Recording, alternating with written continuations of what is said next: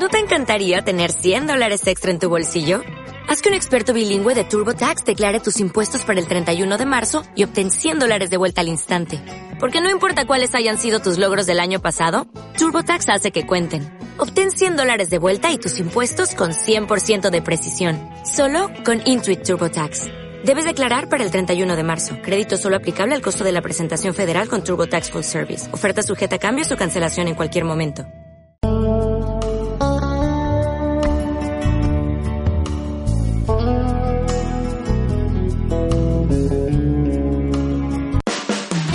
SICAP Radio, con Alfredo Casas, Fátima Ramírez y Óscar Gómez. Empiezo a intuir que mi técnico de sonido quiere que, me dedique al yoga o algo así, porque de verdad me- me lleva en una montaña rusa, qué subidones. De repente me relaja, de repente me excita. Ay, ay, ay, ay. Qué locura que estamos viviendo esta mañana. Por cierto, si usted es agricultor, téngalo muy claro. Yo le puedo poner en contacto, le puedo informar de una empresa que le va a ayudar a mejorar la productividad de sus cosechas, a reducir los costes. Y me dirá, ¿y cómo lo va a hacer? Pues con una amplia gama de productos, con una cartera comercial extraordinaria, con más de 30 fertilizantes y nutrientes y con más de 40 de productos fitosanitarios. El otro día nos contaba que tiene un producto que es capaz de echárselo y, se, y se y se come lo malo y deja lo bueno. Pues sí, sí, es un producto listo. Es un producto bastante más listo que yo, por cierto. Ya lo saben, Brand Europa los pueden encontrar en, internet. ¿Y Brand cómo se escribe? Pues es muy fácil. La B de Brasil, la R de Rioja, la A de Andalucía, la N de Navarra, la D, la D de, la D de, de Dinamarca, por poner algo internacional, y la T de Teruel europa.com. Es así de simple. Y que no se olviden, ¿eh? Si hoy vienen al SICAP, en el pabellón 2 está el stand de Álvaro Moreno. ¡Qué barbaridad! Es que lo tienen todo. Desde los gallumbos hasta los calcetines. Eh, eh, ¿Que quiere ir de ceremonia? También. También los gemelos, la pajarita, el chaqué, el traje, lo- todo. Lo tienen absolutamente todo. Toda la colección otoño-invierno, la de 2017, ya en, ese stand y además en las más de 30 tiendas que tienen en toda España. Venta online. álvaromoreno.com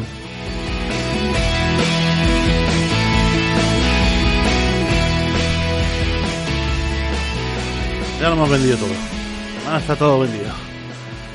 Bueno, pues eh, más personajes en SICAP Radio en esta mañana de sábado. Fabulosa, estupenda, extraordinaria. Para los que venimos de fuera, fantástico. Ahora, aquí la gente pide agua, lluvia.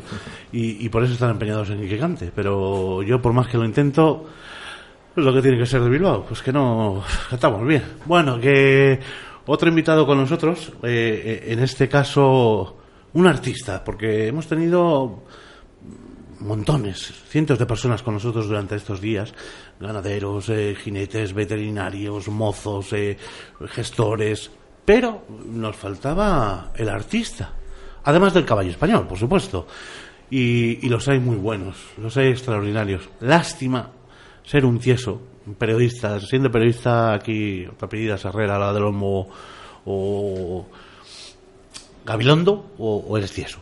Y en mi caso, pues eh, no me puedo permitir, eh, pues por ejemplo, regresar a mi casa con una de las esculturas de José Luis Jurado. José Luis, muy buenos, días. Y bien hallado. Qué lujo de exposición tienes, de verdad. Hay un poco de todo. Qué barbaridad, qué arte. Cuánto trabajo.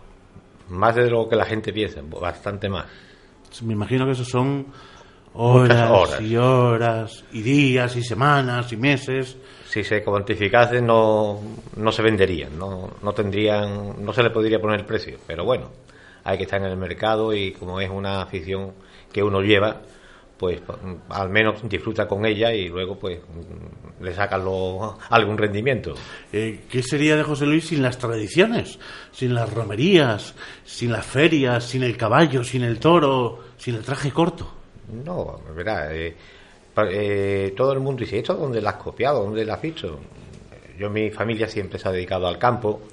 Eh, tuve un tío que fue, ha sido el mejor jinete y pionero en, en el tema de doma eh, en vaquera, que fue Rafael Jurado, el cortijo de cuarto. Eh, tuve un tío eh, Mayoral, que sacaba era el mejor cochero que había en, en Sevilla, que le llamaban Pepe de la Viuda, que estaba con la, la viuda de Conchisierra. Eh, era un, un mayorar de, de, lujo, ahí en los tiempos de bomba, en fin. Leyenda de Campo Bravo, las cosas como son. Las cosas, y entonces, pues claro, viviendo en una familia como esta, pues eh, he tenido primos, tengo un primo que es olímpico en salto, eh, Ricardo Jurado, eh, primos campeones de Doma, eh, Pepe Jurado, y Vaya familia más bien aprovechada. Todo, Hay, hay de, tengo una sobrina que ahora ha sido campeona de clásica en, de España.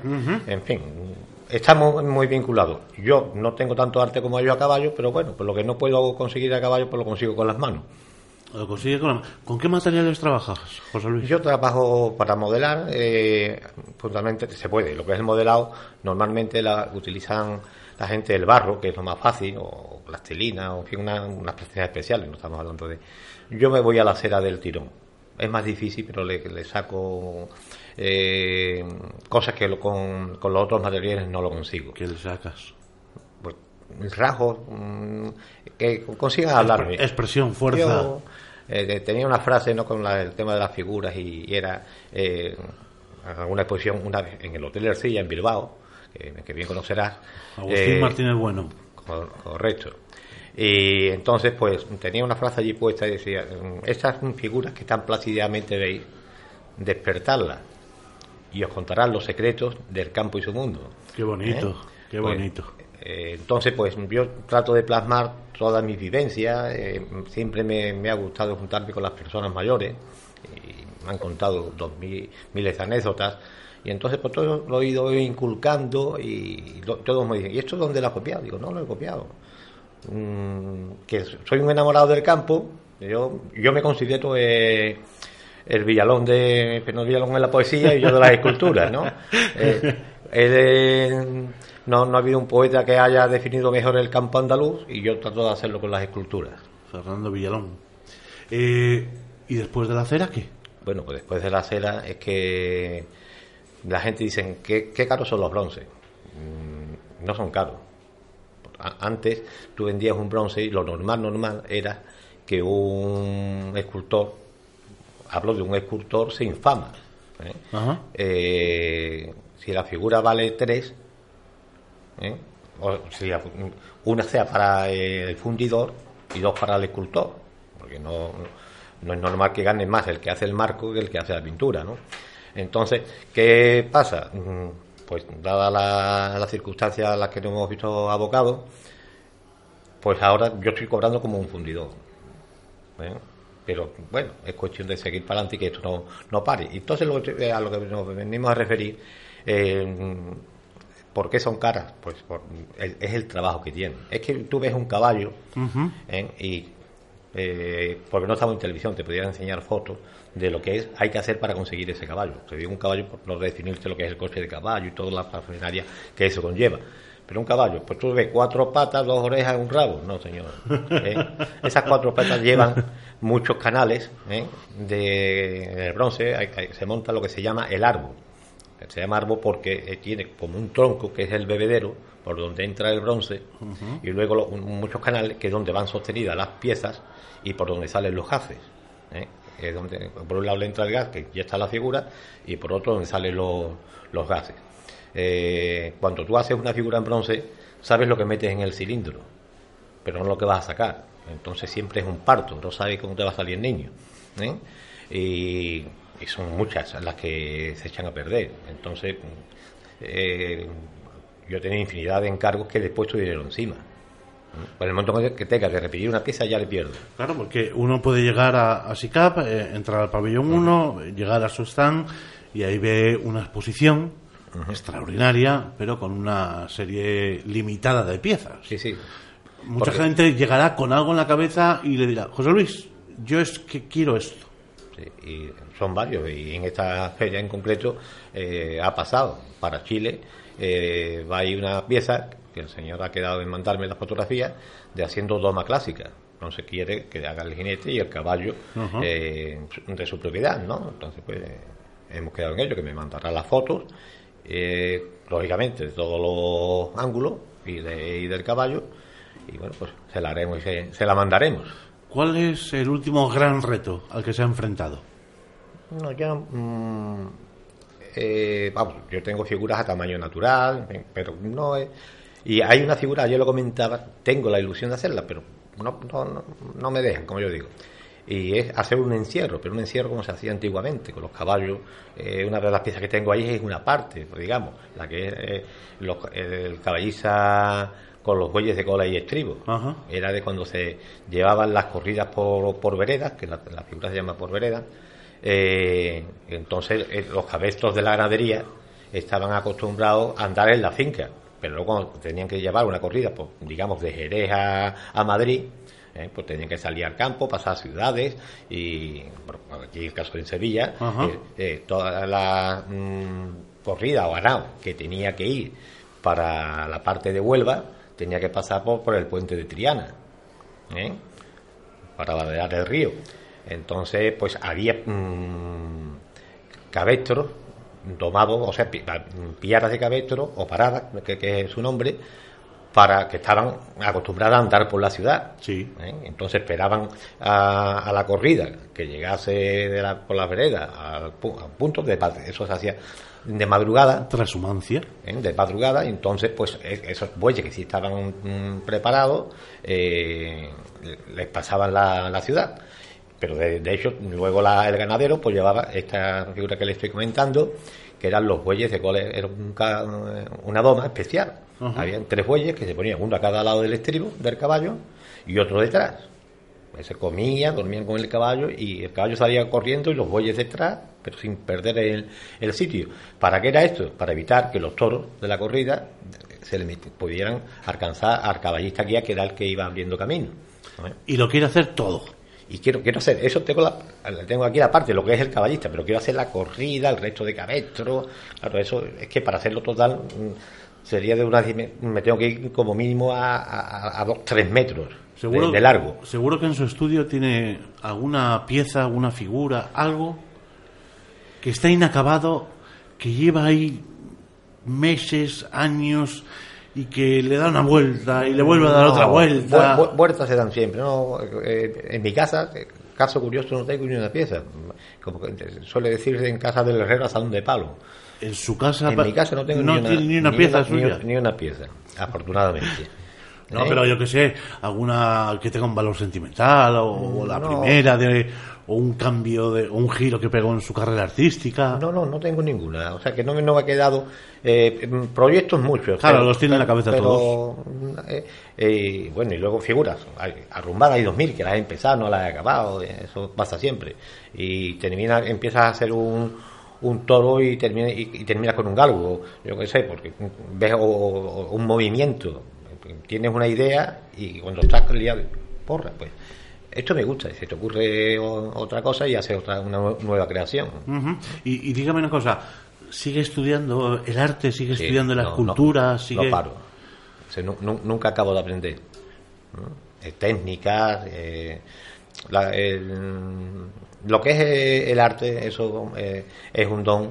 Yo agradecido a Dios por haberme lo dado, pero las técnicas, yo no soy de bellas artes, yo eh, mm, soy consciente que, que soy considerado un proscrito dentro de. porque a muchos. Viva ¿eh? los proscritos. que- sí, eh, yo es que soy. eh, no me acuerdo eh, yo no he estado en, en escuela de ninguna de, de Bellas Artes. Yo soy autodidacta. Yo empecé con un señor que también era de campo, un aficionado a, a los caballos. Y, y este señor, pues, mm, tenía, le gustaba la cera, pero Sí. trabajaba con cera, bueno, iba a los pueblos de la sierra a comprar la cera virgen y, claro, y a mí me gustaba, yo que tenía, este señor terminó con un estanco y yo me quedaba embobado cada vez que lo veía trabajar. Y mi padre eh, le compró en una ocasión una corrida, un encierro de toros pequeños de Pablo Romero. Y, aquella, figura la destrocé, ya los niños. Y, y mo- moviendo, pues, bueno, eh, yo iba atornillado, como hoy. Y, para mí era un juguete. Y a mí me- ahí fue donde a mí me entró la, la afición. Entonces un día, me acuerdo, estaba yo en, casa de mi novia en la, piscina Y, y tenía un trozo de, de cirio, de, de Semana Santa, de estos de los nazarenos. Y empecé a tallarlo. Y mi padre fue picador de toros. Hice un picador. Pero claro, ceñido a lo que era eh, el cirio, un picador inerte, ¿no? Entonces, mm, cuando se lo di a mi padre, pues tenía yo. Siempre me ha gustado la placina, ¿no? Y, y modelado, pero la cosa que un poquito más en serio fue esa. Y cuando mi padre lo vio, decía, niño, ¿por qué no hablas con Joaquín? Que es una pena, que tienes un arte y no lo estás aprovechando. Él siempre tuvo la, la cosa de que yo fuese a Bellas Artes, pero en aquel tiempo, y yo más burro que un cerrojo, pues mm, no, porque Bellas Artes estaba un poco mal mirado en aquel tiempo. ¿eh? Entonces, pues, pues no, no fui y, y soy autodidacta. Y lo que me enseñó este señor. ¿Se arrepiente de no haber ido a ver? Bastante. Muchos años perdidos. ¿Quiere que le diga una cosa? Pues, Está a tiempo de ir a Bellas Artes, ¿eh? Ya eh, mm, lo que pasa que en el punto que estoy, eh, mm, en lo que son las esculturas, los que tampoco me van a enseñar, se lo digo. Seguramente. Porque tra- eh, trabajo con, he trabajado con muchos talleres de fundición donde eh, consagrados catedráticos Pues fíjese, igual entra en una clase ahí rodeado de jovencitos y le contagian su frescura, su entusiasmo por la vida, no eh, nuevas corrientes. eh, Al final siempre se puede aprender. no no no de todo. de, de todo de todo eso es una cosa el que diga que lo sabe todo está equivocado Eh, sea médico sea torero eh, nunca acabarás de aprender ¿eh? lo que va- hay unos más conformistas que otros y eso es lo que entonces yo estoy con muchos me dicen tú por qué no haces otras cosas siempre el caballo el toro tú tienes Digo, pues porque es lo que me gusta y, y si encima pues tengo la suerte de venderlo, ¿para qué me voy a meter? Hay que le gustan las cosas más abstractas, más, en fin, más vanguardistas. Eh, yo me acuerdo que hice una figura aquí, en SICA, que no quería, por lo mismo que hemos hablado antes, porque eh, había que someterlo a un jurado y me decían los, los organizadores de, Del evento. o sea, no, no del del SICA, concurso. eh, lo- lo- el director del FIBES y José Luis, ¿por qué no te presenta que, coño, pero tú haces y demás?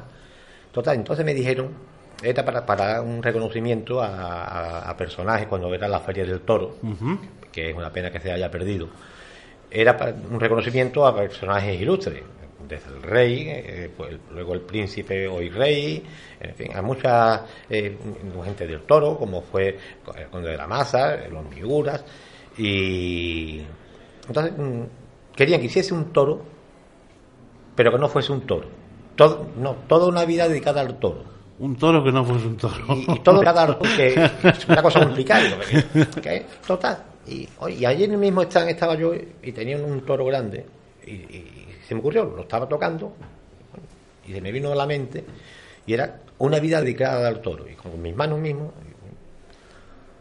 y se me ocurrió entonces hice un árbol el tronco son la- la- las manos o sea los- las muñecas digamos y las manos son las ramas y están mm, mm, mimando al toro, a, a una cabeza de un toro. Y, y tenía que llevar una leyenda. Y entonces le- le- me acuerdo perfectamente, si, si no me equivoco, que decía, toro negro, toro bravo, con, con- con las manos de un escultor me comparo, pues como si fueras de barro, con ellas te he modelado, y para mi mayor gozo fuiste indultado. Y la figura se llama indultado. Entonces, eh, la figura, eh, el, el trofeo lo ganó, lógicamente, uno de Bellas Artes. ¿eh? Pero para mí fue una satisfacción porque luego por detrás esa figura se la regalaron la primera a don Juan Carlos, Bueno, la, la organización. Y luego otras más. mm, y, y ha servido para ser eh, de trofeo en, en corridas, en concursos ganaderos, en centenarios de plaza, en fin. Oiga, eh, fíjese, yo tengo una enfermedad con dos escultores, no, no de, de su corriente, uno se llama, los dos son vascos, bueno, uno es vasco y el otro es navarro, Jorge Oteiza y Eduardo Chillida. Sí. Le persigo su obra por todas las ciudades de España y del mundo y además hago un archivo, tengo un archivo fotográfico dedicado a ellos y demás. Ya quisiera yo tener el nombre de ellos. Pero, dígame una cosa, eh, ¿quiénes son, no voy a decir sus referentes, quiénes son los escultores que le gustan? Mis escultores, eh, para mí fundamentalmente Benjude, porque era un hombre que también trataba los temas taurinos como para mí como nadie. Luego estuvo Bonilla, de, eh, de un pueblo de Córdoba, de Fernán Núñez.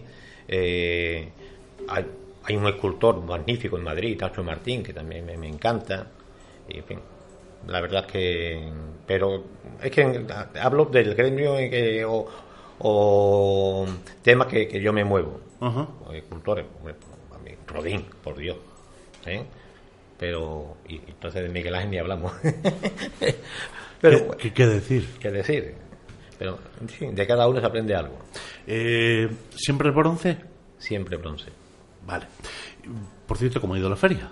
Pues la verdad que muy bien. He venido mmm, con cierto requemor, pero eh, también con optimismo.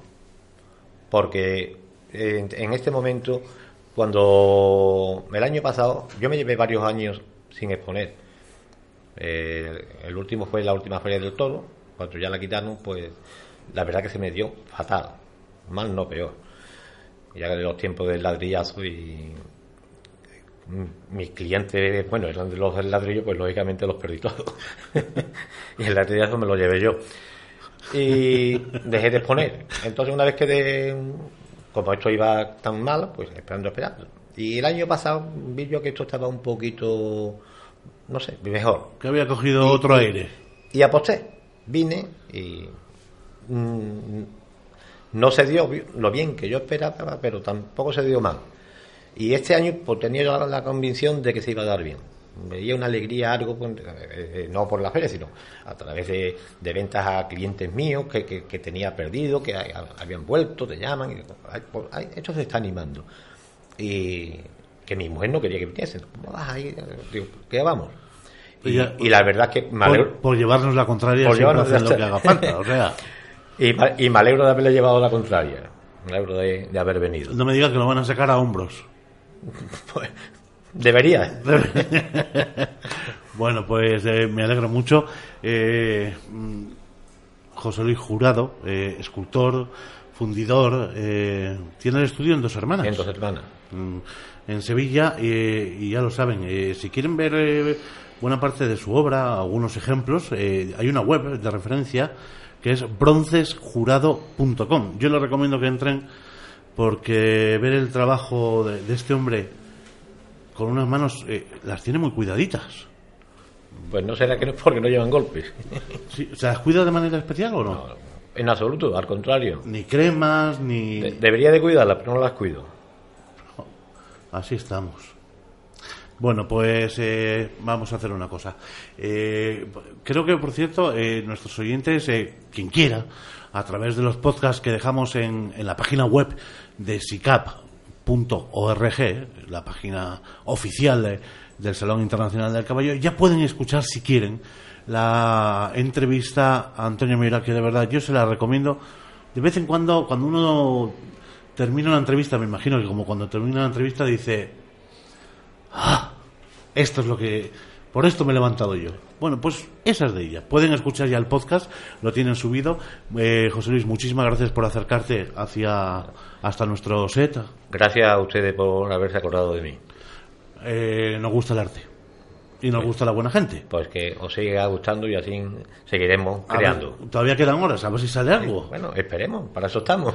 Pues que se dé bien el fin de semana. Nosotros eh, seguimos, continuamos aquí en SICAP en Radio. Ya hemos eh, superado, sí, las 12 del mediodía, concretamente en 11 minutos. Y, y, y fíjense, voy a salir un momentito. Voy a salir un momentito porque eh, también hay una figura con, a la que no hemos prestado mucha atención estos días y que es eh, el intermediario. Hay hombres que se dedican a la compraventa eh, de caballos. Con uno de ellos muy especial porque además es un gran jinete y ha trabajado durante más de 12 años junto a Pablo Hermoso Mendoza. Hemos tenido la oportunidad de hablar. Se llama José Luis Tejada. Es un riojano. Yo les recomiendo que lo escuchen atentamente. Estás escuchando SICAP Radio. Sintonizas SICAP Radio. José Luis Tejada, SICAP Radio. De Caballerizas. José Luis Tejada, un riojano que, fíjense ustedes, eh, se dedica a la compraventa de caballos, de caballos españoles y también a la preparación de estos puros raza españoles para, para las ganaderías mm, del norte. De algún modo viene a ser como un enlace entre el sur y el norte. Eh, José Luis, ante todo, muy buenos días.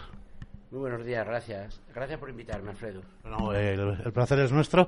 De alguna manera, fíjate, hemos tocado o hemos hablado con veterinarios, con jinetes, eh, con ganaderos, con, mm, vamos, todas aquellas personas que están eh, vinculadas y relacionadas al mundo del caballo, pero eh, es verdad que nos faltaba muchas veces el intermediario, que en tu caso va mucho más allá porque también tienes un papel clave, importante, determinante en lo que es domar preparación, no en vano. Eh, trabajaste, creo que 12 años, se dice pronto, para un maestro indiscutible, el Juan Belmonte del Toreo del Caballo, que se llama Pablo Hermoso de Mendoza. Ante todo, háblame del caballo español, de sus bondades, de sus cualidades. ¿Qué lo hace único? Bueno, para mí es un caballo con unas condiciones excepcionales. Eh, por ejemplo, para lo que yo me dedico, que es al final la venta, eh, la última venta, ¿no? A ese hombre de paseo que quiere disfrutar, que quiere. Es un caballo con, con una calidad en el carácter fuera de serie. A lo mejor. Eh, no busco yo un caballo de gran competición y de gran funcionalidad, pero sí ese caballo bello que haga disfrutar pues al, al, resto de los mortales. Porque yo siempre pienso una cosa, ¿no? Que, por ejemplo, un fin de semana concursando hay 100 personas, pero montando a caballo hay 3 millones de personas. ¿Por qué yo tengo que estar preparando y buscando, eh, con todos mis respetos a los gran profesionales que se dedican a eso, eh, para esas 100 personas? Cuando existen 2 millones y pico que necesitan un caballo y, un poquito en, mi manera de ser es lo que yo busqué.